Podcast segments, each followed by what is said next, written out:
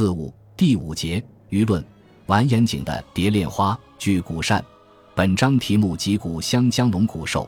出自金国第六代皇帝金章宗完颜景的一首小词《蝶恋花》据古善，及古香江龙骨兽，巧样翻腾，蝶作香波皱，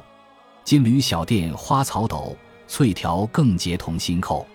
金殿珠连弦永皱，以我清风暂喜怀中透。忽听传宣班急奏，轻轻退入香罗袖。这是一篇咏物词，而题咏对象是一把巨骨扇，也就是我们常见的折叠扇。词牌为《蝶恋花》，原来是唐朝教坊的名曲，后成为五代以后文人常用的词牌。此词牌风格偏向婉约，在完颜景以前，张先、晏殊、刘永和欧阳修等各式词人都填写过。一个金国皇帝竟然会填写汉人小词，而且还是偏向柔弱之风，这应该让不少读者感到很新奇吧？事实上，完颜景向以雅好儒学见称，并且他的文学成就更让后世不少文学家钦佩。像著名的词学家吴美就说：“张宗颖悟，亦多题咏，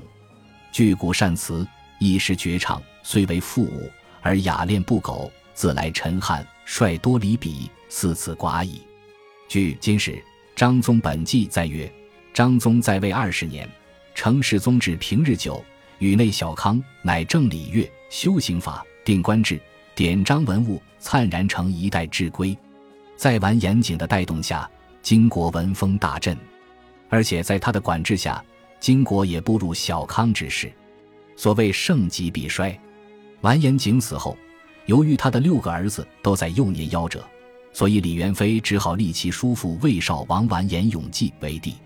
不说不知，《射雕英雄传》中的赵王完颜洪烈的原型完颜推林，就是完颜景的第六个儿子。完颜永济继位时，蒙古部成吉思汗以统一大漠，建立了蒙古国。在这个新晋崛起的强大外族环伺下，金国的衰亡似乎已是注定的事。